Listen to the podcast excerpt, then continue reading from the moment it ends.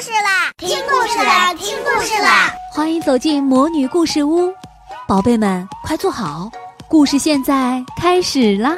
魔女故事屋。很久很久以前，有一个宝宝，他出生后三天能说话，五天会走路，九天就长齐了牙齿。真是一个神奇的宝贝呀！我是来自上海的辣辣老爷，我今年四岁啦。我正在听卤蛋阿姨讲的中国老故事，您也一起来吧。很久很久以前，李继岁代代沿袭，口口相传。乐舞是发芽，给孩子的中国记忆。中国老故事。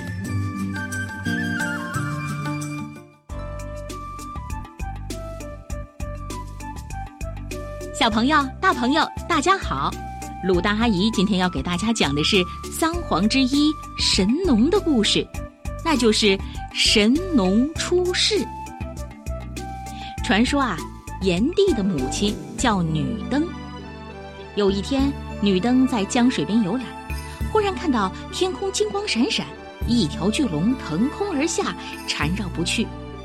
女灯觉得很奇怪，她想看看这条龙的样子，可是还没有等她看清楚呢，神龙就不见了。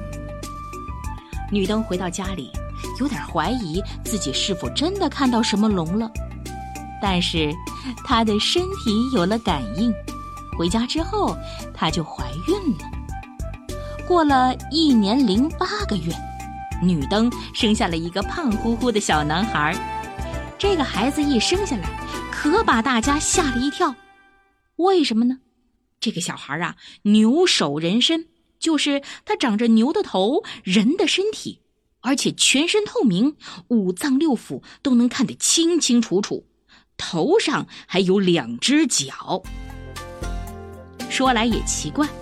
这个小男孩，也就是炎帝，刚刚出世，村口的石窟夹缝中，突然涌射出了九眼泉水，而且泉泉相通，香甜无比。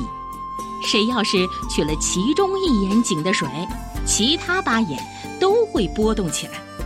大家都说，这孩子呀，怕是天神下凡，九眼井就是他带来的吧。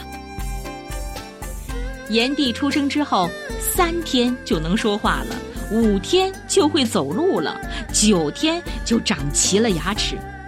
他的母亲女登和人们一起带他出去狩猎采集，饿了呢就有仙鹿奔来，开怀为他哺乳；下雨了，竟然有神鹰飞下来，张开翅膀为他挡雨。不知道为什么。炎帝从小就和大地上的花草树木特别的亲。两三岁的时候，他常常把花草拔下来种在泥土里，把树枝折下来插在地上做游戏。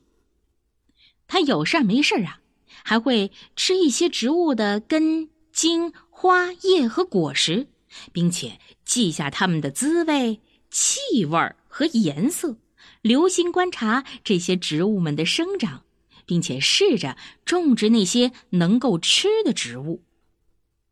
渐渐的，炎帝长大了，他身材魁梧，力大无穷，又非常的聪明。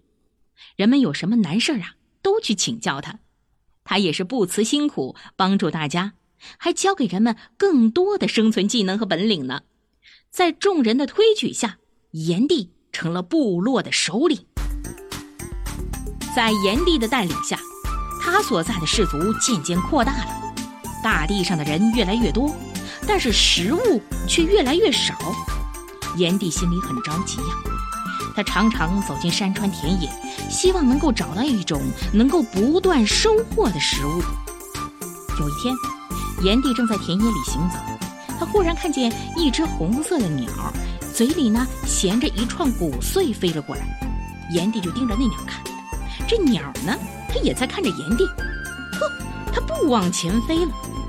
这鸟从天上落了下来，把种子吐了出来，围着炎帝又飞了三圈，又叽叽啾啾、叽叽啾啾的叫了一阵，之后才飞走。炎帝心想，这一定是天帝派神鸟来送食物的种子了。他就把种子拾了起来，埋在土里，又用木头制成了工具，教人们松土、掘井、灌溉禾苗。这年冬天，一大片庄稼成熟了，人们多高兴啊！从此，人们就这样播种谷物、种植粮食，不用担心饿死了。大家感念炎帝的功德，都称炎帝为神农氏。不愁吃穿，衣食丰足之后，为了让大家伙的生活啊更加方便，炎帝还让人们在规定的日子里，把家里那些多余的东西。比如说穿剩下的衣服呀，还有呢多出来的粮食啊，带到一个规定的地方，他们之间相互进行交换，就像我们现在的跳蚤市场一样。从那以后，人们又给炎帝加了一个商神的称号，就是促进商业交流发展的先人。好，我亲爱的小朋友、大朋友，今天的故事讲完了。我们这次的故事《神农出世》是选自由亲近母语研究院编著、广西师范大学出版社出版的《中国老故事之神话故事一》。感谢你的收听，我们下回再见。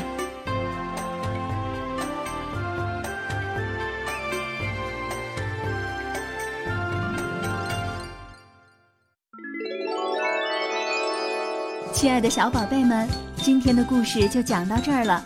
想听更多的好故事，欢迎你在微信公众号上搜索“魔女故事屋”，加关注来和我们做朋友。这里有更多的好故事等着你哦，我们下期再见。